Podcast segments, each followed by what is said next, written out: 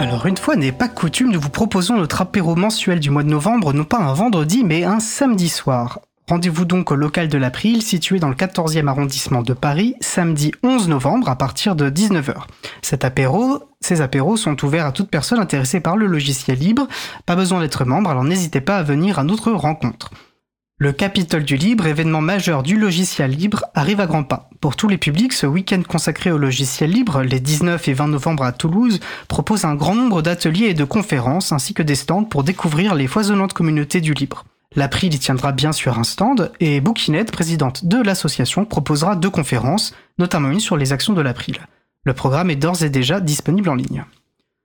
Je vous invite, comme d'habitude, à consulter le site de l'agenda du libre, l'agendadulibre.org, pour trouver des événements en lien avec les logiciels libres et la culture libre près de chez vous, ainsi que les associations locales qui la font vivre.